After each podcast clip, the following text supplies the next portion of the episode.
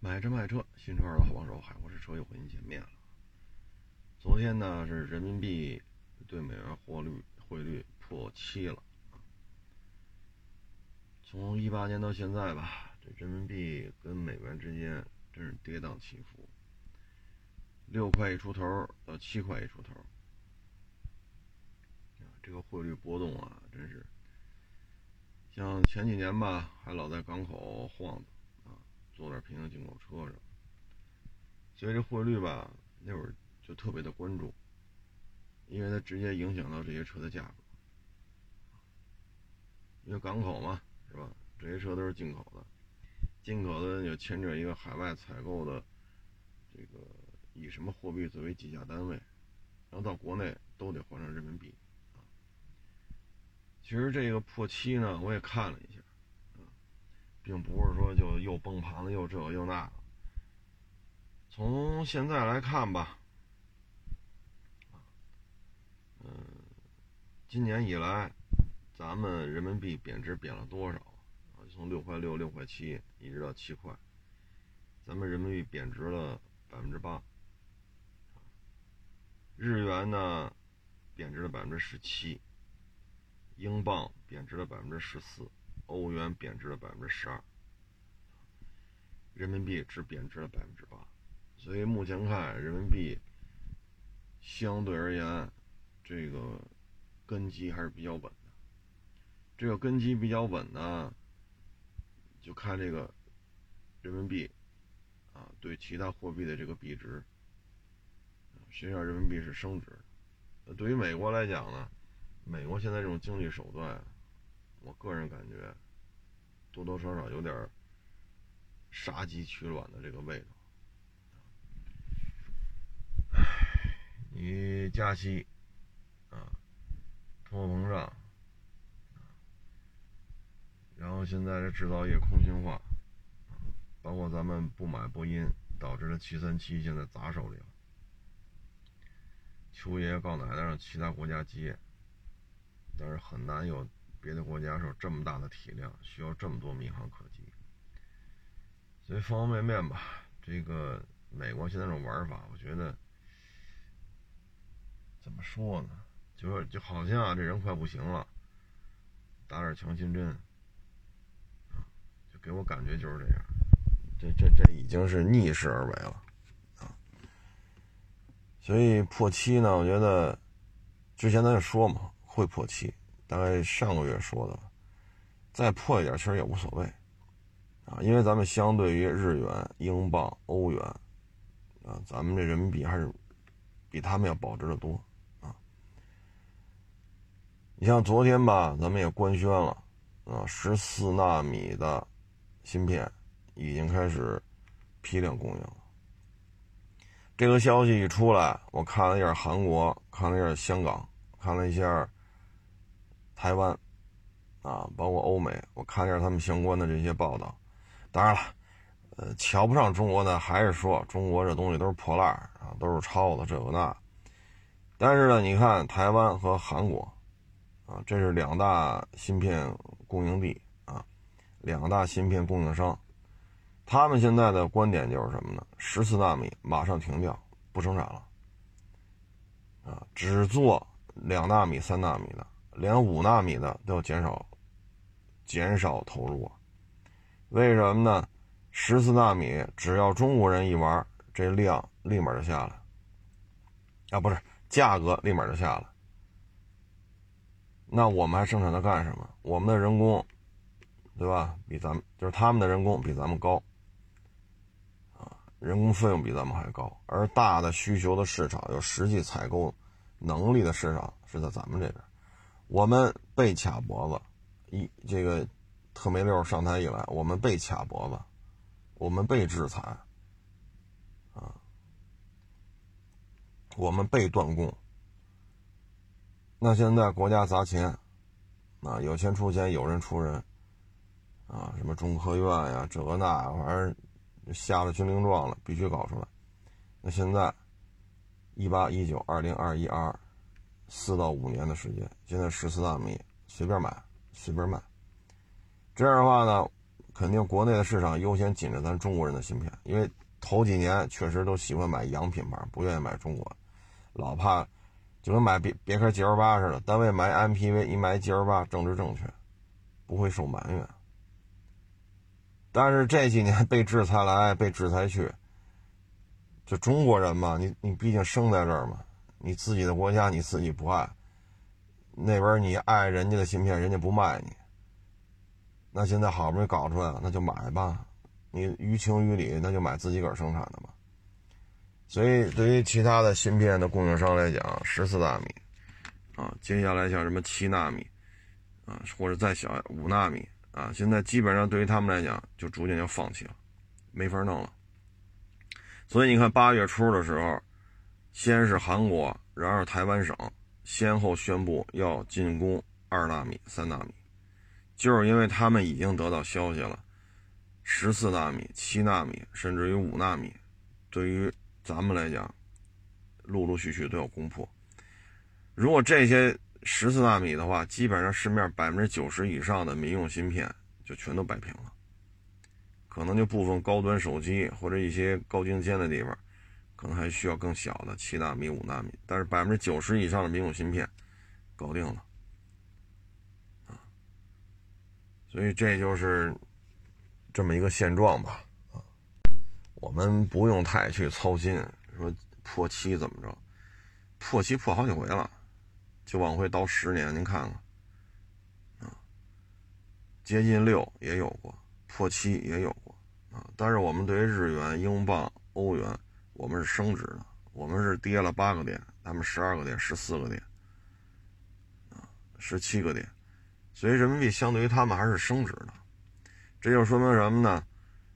正常情况下，咱们这的经济表现要比他们要强，啊，虽然说咱们这边普遍感觉挣钱费劲，但是咱们没到说电价涨十倍，啊，煤气费涨十倍，供暖费涨十倍，咱们这边没听说谁这么涨过，啊，你咱们要这么涨，那烧饼得多少钱一个？烧饼还不得五十块钱一个了？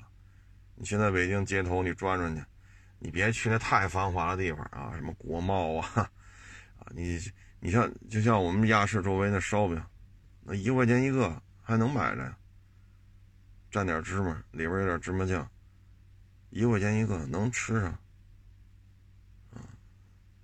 你喜欢不喜欢吃放一边，反正一块钱一个你能买着。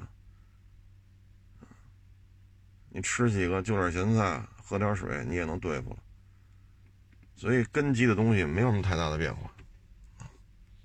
咱们国家反正就这样，你要是不制裁，敞开了用，咱们反而有点，对吧？你比如说这操作系统，盗版有的是，随便，那都有不花钱白用的，那谁还用他妈这个花这么多钱自主研发的，还不好使，还得花钱买，人家那都不要钱，盗版有的是。结果你看现在这电脑操作系统，咱们这边确实是吧？一旦说卡脖子了，芯片搞出来了，啊，LM 二五零零，呃，军舰用那大发动机，美国人就卖给咱们几台，你觉得好吧？好，质量好吧？维修方便吧？噪音低吧？加速性能好吧？都是都没错，不卖你了，就给你这几台。得，以至于那几年咱们驱逐舰都造不出来，因为没有发动机。咱没有六七千、七八千吨这个排水量驱逐舰所需要的一个合适的动力。结果那几年就是没有，美国人卡咱一道吧。最后通过乌克兰的帮助，啊，当然这是十几年前的事儿，不是现在这司机当头的时候。通过乌克兰的帮助，咱们搞出了军舰用的动力。所以你看，现在零零三、零七五、零七幺，对吧？零五五，这发动机弄去了，想怎么弄怎么弄，啊！所以一旦被卡脖子，不见得是坏事被卡了脖子之后，往往经过三五年的痛苦的这种折腾之后，迅速的就会爆发，啊，迅速的就爆发。所以你看，台湾。韩国这边的答复就是不搞了，啊，不搞了，没法弄。这事儿在咱们国家是有传统的啊，嗯，这也是好事儿啊。接下来呢，可能明年那七纳米相关的东西有可能七就是七纳米啊，明年有可能就全都摆平了。那也就是说，几乎民用级的芯片几乎就不需要外购了，要到七纳米。所以这个，你看前两天还要制裁咱们呢，芯片什么产业制裁计划，它名字叫芯片什么国际什么投资什么什么玩意儿，其实就是制裁中国嘛，啊，但是最大的芯片市场在中国呀，你制裁怎么制裁啊？谁还有这么大的需求量啊？单一国家最大的智能手机消费量，中国。对吗？然后汽车的销量也这么高，啊，那你说，你这芯片你还制裁你？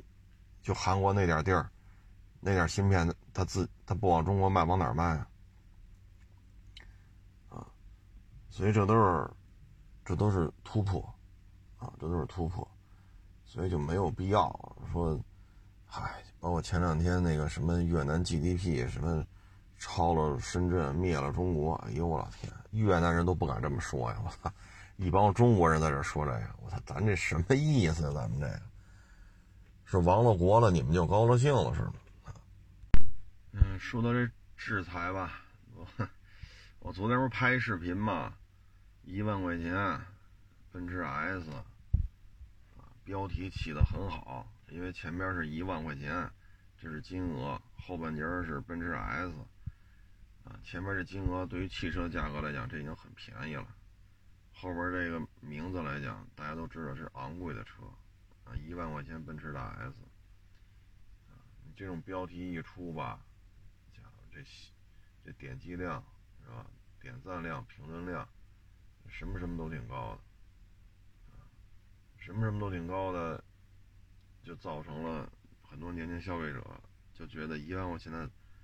奔驰大 S 他就能买，啊，五千块钱的奥迪 A 六他就能买。我昨天拍那片子，其实说的就是这种现象。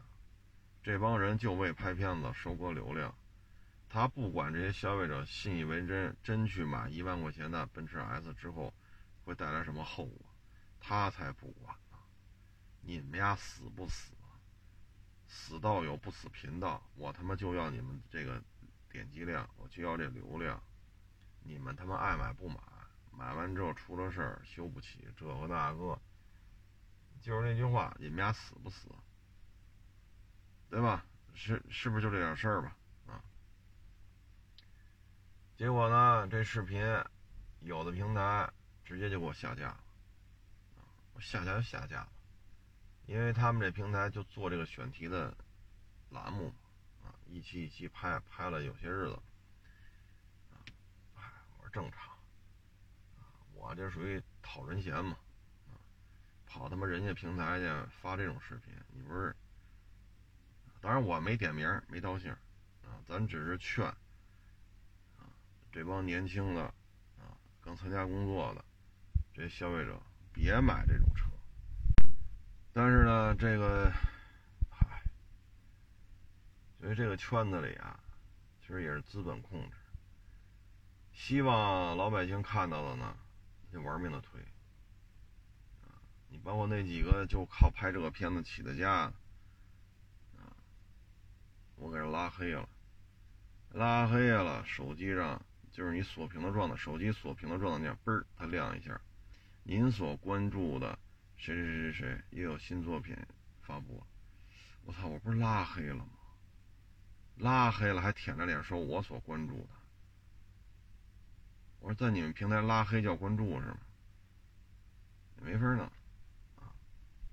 所以弄到最后呢，中国的汽车文化整个让他们家弄得走了样儿，整个他妈就走了样，这咱也没法说啊！唉，这都是资本的力量啊！你包括这修车也是，嗨，算了，修车不能说啊，这说了。容易惹大麻烦。哎，反正这片子呢，有的平台能看，有的平台不让看，不让看就不让看，啊，无所谓，都能理解啊。我本意呢也不是骂这个平台，我本意呢就是希望这些年轻消费者呀，别在这种车型的这种购买上吃着亏。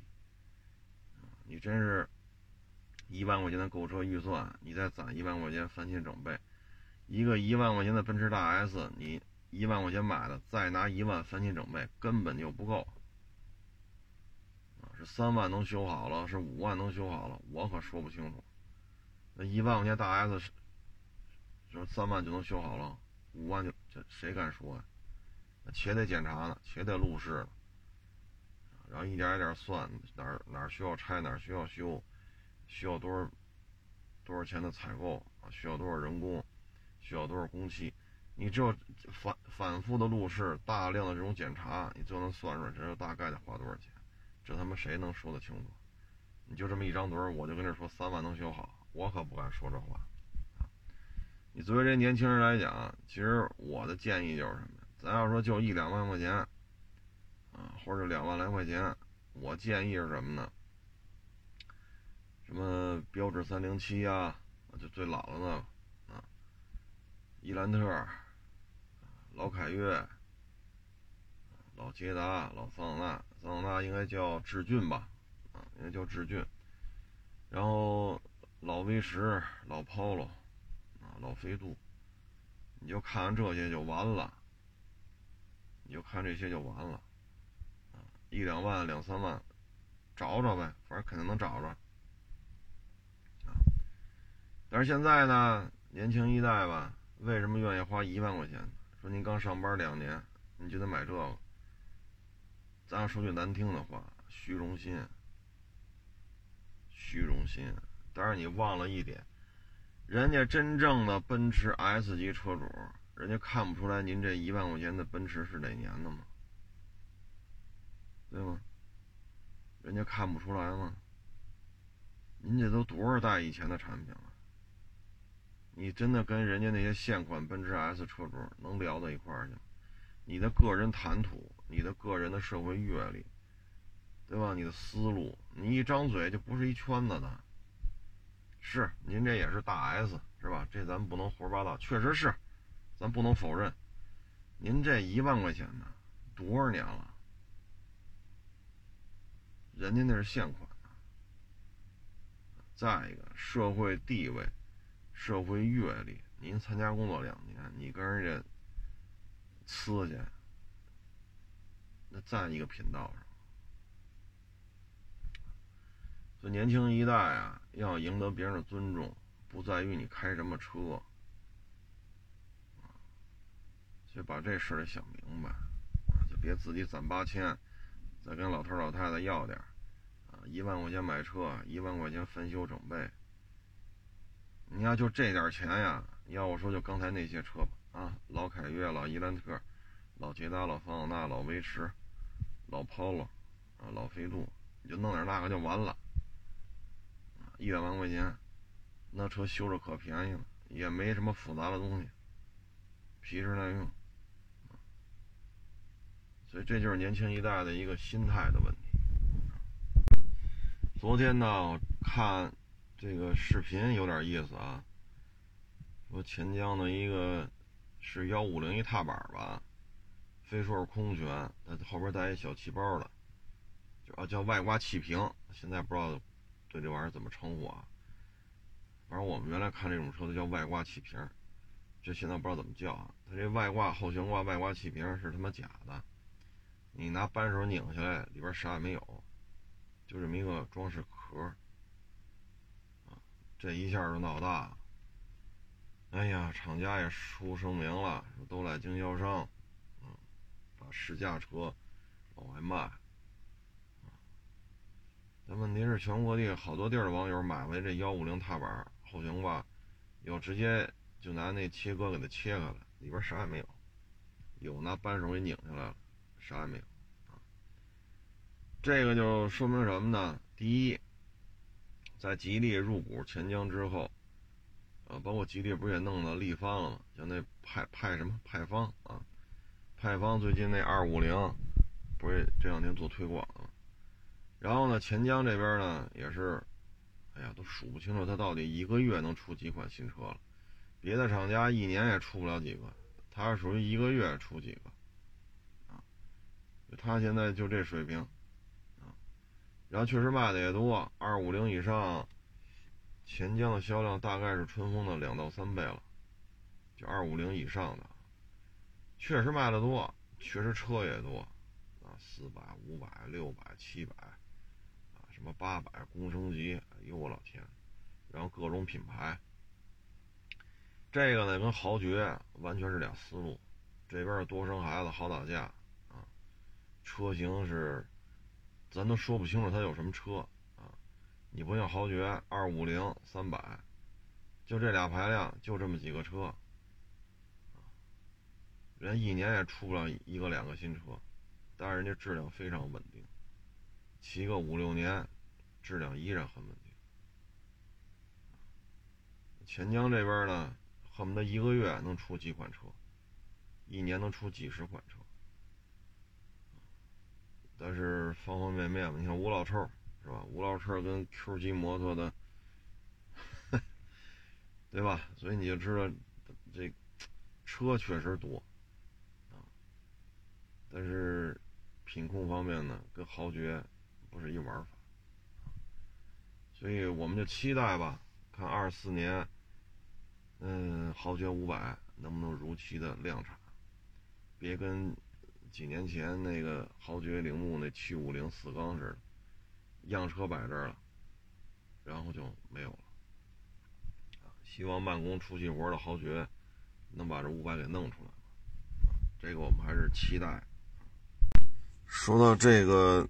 慢工出细活吧，你看昨天咱说了说那美国对台的那个法案啊通过了，然后十一月份可能正式生效吧，还要再走流程包括现在洛佩西、洛佩东是吧？各种洛佩系列啊，都去台湾那儿嘚瑟去。其实这个牵扯一个想怎么弄，目前看吧，咱们这。刚才说了，这个货币是升值是贬值的问题。对欧元、对英镑、对日元，咱们都升值了，只有对美元贬值了。所以咱们这边做的就算是不容易了啊。那按照现在这种各种推演啊，再有两年到三年，中美的差距就会拉开了啊，不是咱追它了，是咱超过它了。就我指的是 GDP 总量。芯片领域，啊，包括一些军工体系，可能再有三年左右，咱就把它超了。那现在这个节骨眼上呢，欧洲的资金大量外逃，啊，因为很多老百姓都开始烧劈柴了嘛，这他妈怎么过日子？这个发达资本主义国家，大冬天的满山遍野找柴火去。那，那这买卖没法做呀！你开个小超市哈，一个月两万欧元电费，这没没法干了。这个，那大企业就更受不了了，它用的电、用的水、用的气儿更多。所以现在呢，是一个，我个人感觉啊，有可能就是先忍着，啊，先忍着，保持这种稳定，啊，等缓。等缓缓过这劲儿啊，再有两到三年。其实按照目前这军事实力吧，打他们真的就是没有那么复杂。但是现在这个节骨眼上吧，首先欧洲的资金外逃，除了去美国就是来中国。包括最近咱也看了，大的巨无霸级别的来自于德国的企业也在咱们南方投资了，几十个亿欧元，上百亿欧元。那个位置离台湾就很近了，只要叮当五四一开打，这资金就外流了，所以有可能呢，可能我可瞎猜啊，有可能得崩一段，啊，有可能崩一段，啊，因为现在美国人巴不得用最小的成本把咱这火调起来，就像用乌克兰去挑俄罗斯，把俄罗斯弄得越来越虚弱，把俄罗斯拉下水。当然个人也瞎猜啊，嗯，因为现在这敏感周期嘛，但是呢，这种越来越小的巡逻圈啊，过去咱还遵守所谓的海峡中线，现在爱谁谁了啊，军舰离的海岸线都不到十公里或者十公里了，那无无视你的领海线啊，类似这种事儿，包括无人机啊，从它的领空上面飞过去，等等等等。其实，我觉得吧，再崩两年左右，也是一个不错的选择。这样的话呢，保持现在这不错的局面吧。嗨，无非就是四个字嘛，忍辱负重。唉，但是忍住了，可能也就扛住了。啊，缓过劲儿来，疫情总有结束的时候，经济总有上行的时候。等欧洲也是废了，俄罗斯也虚了，美国这经济也不咋地了，咱们这儿走上坡路了，这是再打就好办了。当然我这也是瞎说啊，我这也是一瞎说，因为大好的局面嘛，也不能说大好的局面，只能说都挺难。现在就看各家谁能熬，就看各家谁能熬。只不过咱这基本盘呢，咱看着确实 下行。但跟他们比，咱这就算是比他们强，所以就是这么一个敏感的节节点啊。当然要打，咱绝对支持。只是从老百姓的角度来讲吧，可能再崩两年，崩两到三年啊，那那个时候的劲头子那就不一样啊。说到这个呢，就最近俄罗斯这小仗打的，我记得七月份、八月份吧，当时咱就说来着。怎么打的越打越，越打越，有点这个放羊的感觉啊？嗯，当时就觉得这仗打的有点蹊跷啊，是为了耗着吗？是油价一下跌咱就打两下，油价一上涨咱就不打啊？当时是这种感觉，但是现在看呢，嗯，从哈尔科夫这一片吧，乌克兰一下。打过来了，打过来之后呢，从账面上看，俄罗斯属于撤退了，啊，乌克兰属于进攻了，啊，这是目前的一个态势，这是目前的一个态势。我看了一下伤亡报告，啊，大概这次进攻，乌克兰大概是四五千人的伤亡，俄罗斯大概是二三百人的伤亡。所以我看完之后，这仗吧。你说从俄呃乌克兰来讲，夺回自己的国土啊，它这这块这几千这几千平方公里是俄罗斯的国土，你夺回去这事儿没问题啊。从这个角度看是没有问题。说你为什么招俄罗斯，那是另外一回事。但是呢，伤亡比有点不大正常啊，有点不大正常。再一个呢，就这场仗吧，我们能看出几个点，就是俄罗斯这个战略规划呀。过去呢，我们觉得从前苏联红军啊，一直到俄罗斯什么打格鲁吉亚呀，啊什么这个那，就感觉他是有一些漂亮的这种指挥的这种将才。但是从这次看吧，你看一开始打了基辅城下，装甲车和坦克几列纵队排了七十公里长。我当时一看，七十公里长，卫星图片都拍不下来了，因为太长了。这个装甲车队，我说这突突过去，这这基辅就没了呀？哎，不打了，七十公里长的重装甲部队又撤回去，然后相当于基辅在上边，然后往下，啊，奔着海岸线这边来打。我说这。我这油钱怎么算的？这个，当时这个就没太看明白，啊，后续爆出来的问题，你一开始是闪闪闪电战，后来机场没拿下来，所以不被迫改成地面战，包括之前据说是拿钱买通，最后钱贪污了，这边没拿着钱，所以这边就玩了命的打，到后来把那钢铁厂拿下来之后，就进入了一个瓶颈期。这个瓶颈期呢是不打了，啊，基本就是小仗。所以我觉得这战略意图吧，不是太清晰，啊，就就打了有二百天了吧，不太清晰，啊，嗯，而且呢，对于一场战争来讲，乌克兰很多地方在战争地区依然有水、有电、有网络。咱们要真是打仗，咱们是不是应该让对手失去水电通信，对吧？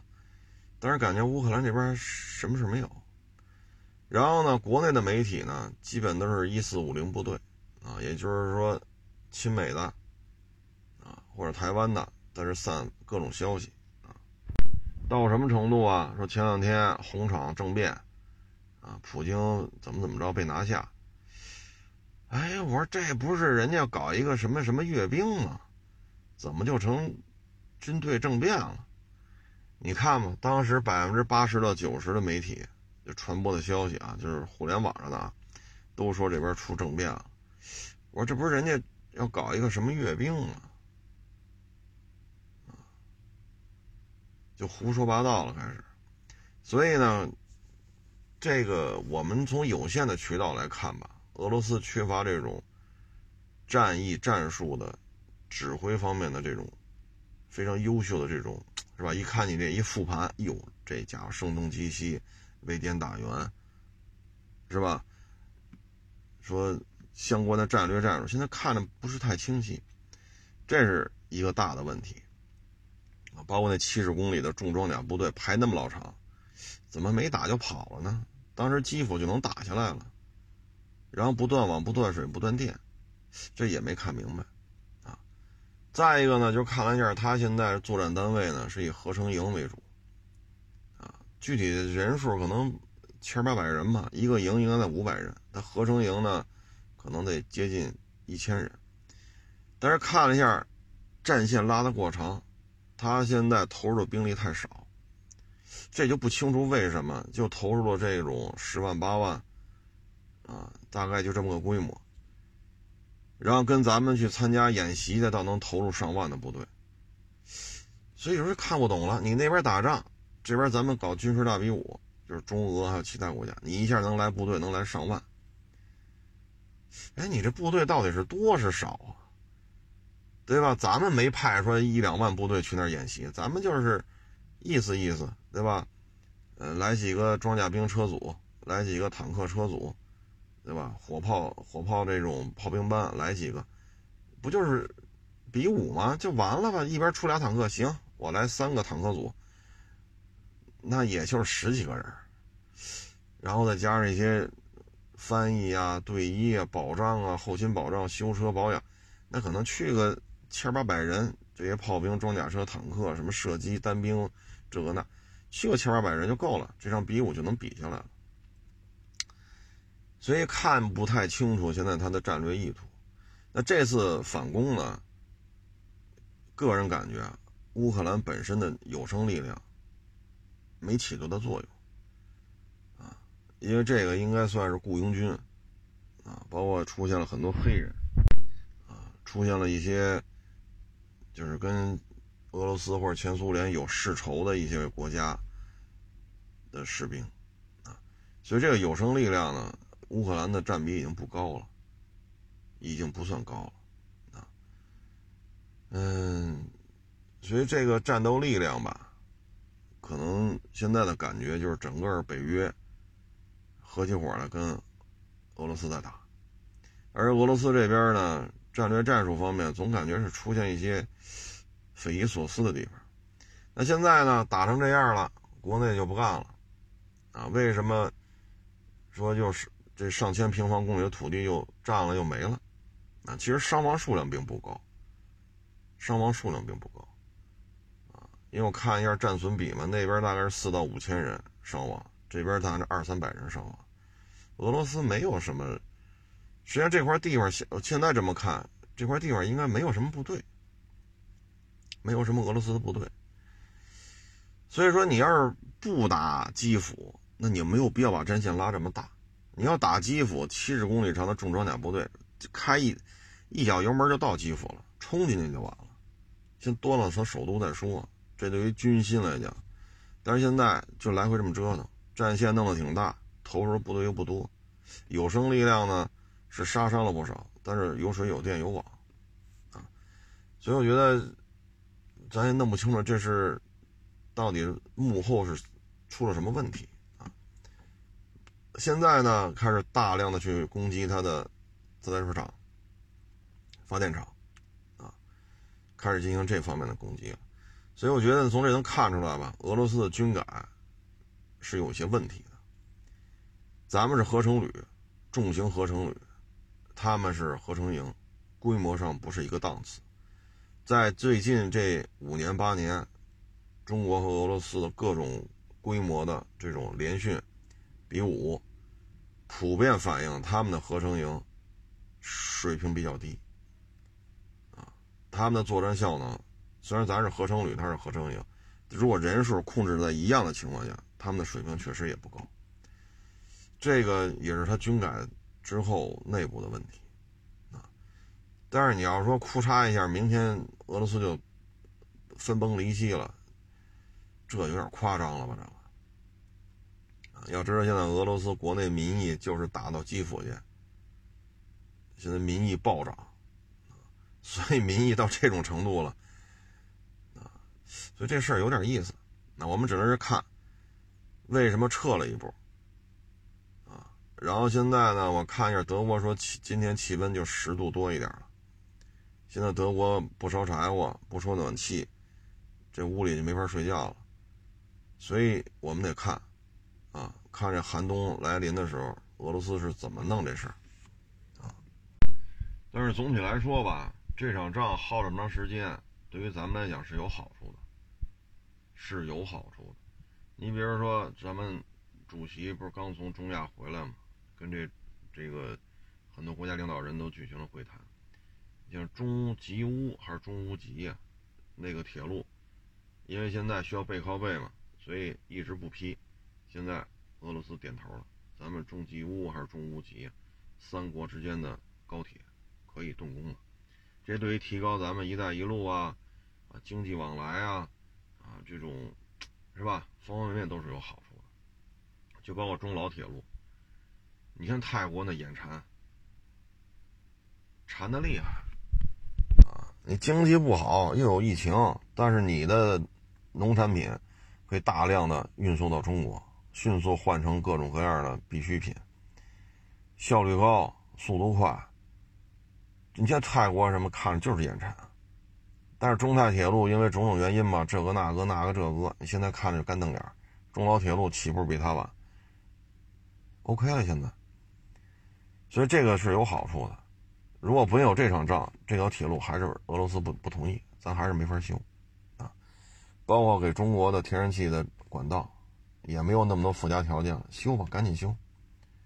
所以咱们这个打二百多天，对于咱来讲是有好处的。啊，再加上欧洲的资金，有一些外流到美国，有些外流到中国，这咱们也是得了好处的。你说石油天然气价格暴涨，咱们通过俄罗斯采购，包括特梅六在任时间逼着咱们，啊，现在看就很低的价格要买它天然气，那当然咱这也是买了认了啊，还还要要求咱们签一个天价违约金，不许咱不买。那现在就买吧，这么便宜。扭头卖给欧洲，就含泪净赚几，就唉，反正咱们现在石油天然气呢，供应没有那么大压力，啊，没有那么大压力，因为美国还得卖给咱们，俄罗斯肯定得卖给咱们，咱跟中东关系也都不错，沙特啊、伊朗啊，这关系也都不错，啊，包括我看昨天是阿联酋还是谁呀，跟咱签了一协议，大概的意思就是什么呀，人家出钱。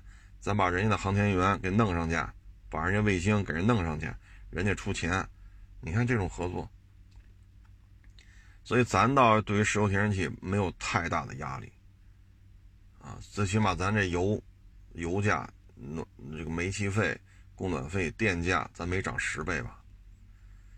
所以打这么耗着吧，对于咱来讲没有什么不可以的，咱能接受，啊啊，俄罗斯虚弱一点。对于咱们来讲也没有什么不可以的，啊，就这么拖着呗，啊，你现在弄的所有的军事力量，大量的库存也好，现生产也好，都拉到欧洲去了。你能拿得出了出手的实打实的这种武器装备，跟中国掐，现在他拿不出来，拿不出来。导弹呐，炮弹呐，啊，实打实的装备啊，啊，他现在比较费劲。你包括之前咱说那个滨海战斗舰，八年服役八年退役了。那什么朱姆沃尔特叫什么来着？那个科幻巡洋舰也不行，所以他只能靠阿列伯克，这八十年代、七十年代末、八十年代设计的继续生产。所以对于咱们来讲，能减缓一些压力。所以你看，大老美就不干，洛佩西、洛佩东是吧？各种洛佩系列啊。去台湾闹去，这成本很低嘛？这么闹，企图让咱也打起来，其实就是这么回事俄罗斯呢，目前看，我没看出分崩分崩离析的这个势头。严寒来了之后，再看。反正这个冬天，如果他一直打，打到明年开春，对于咱们来讲，也不是什么不可以接受。又没打到咱们这边来，对吧？欧洲的实力被削弱了。投资来中国了，欧洲的投资来中国了，咱们石油天然气价格没涨十倍，没有涨这么多。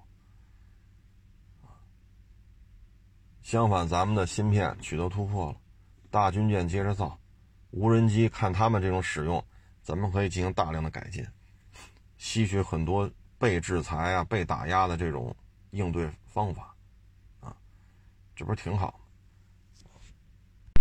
所以他们这场仗吧，也给了咱们一个非常好的一个观摩、学习啊，这么一个过程啊，看各种武器啊，这个那个那个这个的啊，嗯，所以就这么耗着，其实也可以接受啊。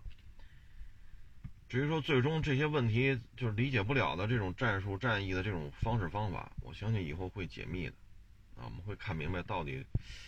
这个钢铁洪流，这到底是出了什么问题？啊，不是对手太强，而是自己内部肯定是有一些问题。这两天呢，你说坐地铁，啊，我就特好奇，你说这个干餐饮，这门脸吧，开了关，关了开，啊，又有门脸关了，然后又有改造了，然后又要干餐饮，我是特别不能理解。啊这疫情，他也没说，说明天哭嚓这疫情就没了，这也哭嚓不了吧？这个，这个那为什么还要开呢？特别不能理解啊！我觉得呢，在经济形势没有出现触底反弹的时候，不要再投资开店了啊！你投资开店，嗯，不是太合适。就养精蓄锐啊，咱没到那份儿上的话，就家待着就完了，就三顿饭嘛，锻炼锻炼身体，好好休息休息，照顾照顾家里人，是不是？养精蓄锐啊，别这么投了。这一个店面，好家伙，去年到今年换换人换三波，你这么换，这都是钱呐。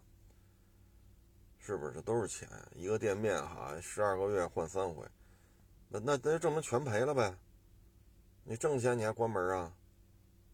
你就说家里都有急事儿关了吧，挣钱我也关。你也不能一年关三回，全是这三个投资人全是家里有事儿，所以老老实实待着吧，待着不就是三顿饭吗？你能投资开得起这么一个铺面，你也不至于说一个月没收入就饿死了，是不是？别折腾了。这个就看这些店面呀，哎呦，今儿拆，明儿装，明儿拆，后装，拆拆装装。最近这条街上的铺面房拆装拆装的，反正老有啊。我觉我觉得这不是一个好现象，都他妈是钱呐，都是钱呐，啊，所以就老老实实家待着吧。你你你就锻炼锻炼身体，是不是？咱不挣钱，溜溜弯儿，啊，说愿意花俩钱三五十、五六十的，游个泳；不愿意花钱的，溜溜弯儿、跑跑步，啊你锻炼锻炼身体，这不也是给自己相当于投资咱自己吗？最近你看我们去收车去，好久没见到了啊！反正也加上疫情管得严，居然这小区里边都能看见中介的摆桌子了啊！这中介现在，反正现在挂牌量确实高了啊！去年这时候管的可严了嘛？就有就北京为例啊，去年这时候二手房交易控制的可严了，那也不过就是八万八八万八千套挂牌量。就是代售房源，现在已经突破九万五了，而且买卖不好做，所以现在中介即使说得扫码这个那个，也把桌子摆到小区里边去了。啊，嗯，主要就是存款比率上升，贷款数据大幅度下降，国家投这么多钱没人贷，没有人去贷款，工业贷款、老百姓的居民贷款。数据都是下降的厉害啊，嗯，所以现在哪行好干呢？二手房也不好，除非您手里有一些高端的这些客户，你是卖四合院的，对吧？它有它的稀缺性啊，那这还还能维持啊。四合院、大院子、小院子这还行，你要普通卖这些，尤其是一些老破小，不是那么好卖啊。不是那么好卖，位置嘛，就像咱说那太阳宫那个新楼盘，一共就几百套。现在大家就认为这车是什么？这车就这个楼盘是十二个小时之内能卖光，还是二十四个小时能卖光？现在大家对这个楼盘就这期待，包括树村，包括北四环那学府，那俩楼盘不就是当天开当天没？位置还是位置啊？但是现在中介确实不好干啊，都摆在小区里边了。我们去收车的时候，呵家伙，这多少年没见着这景了。哎，行了，不多聊了啊！谢谢大家支持，谢谢大家捧场，欢迎关注我新浪微博“海阔是车手”。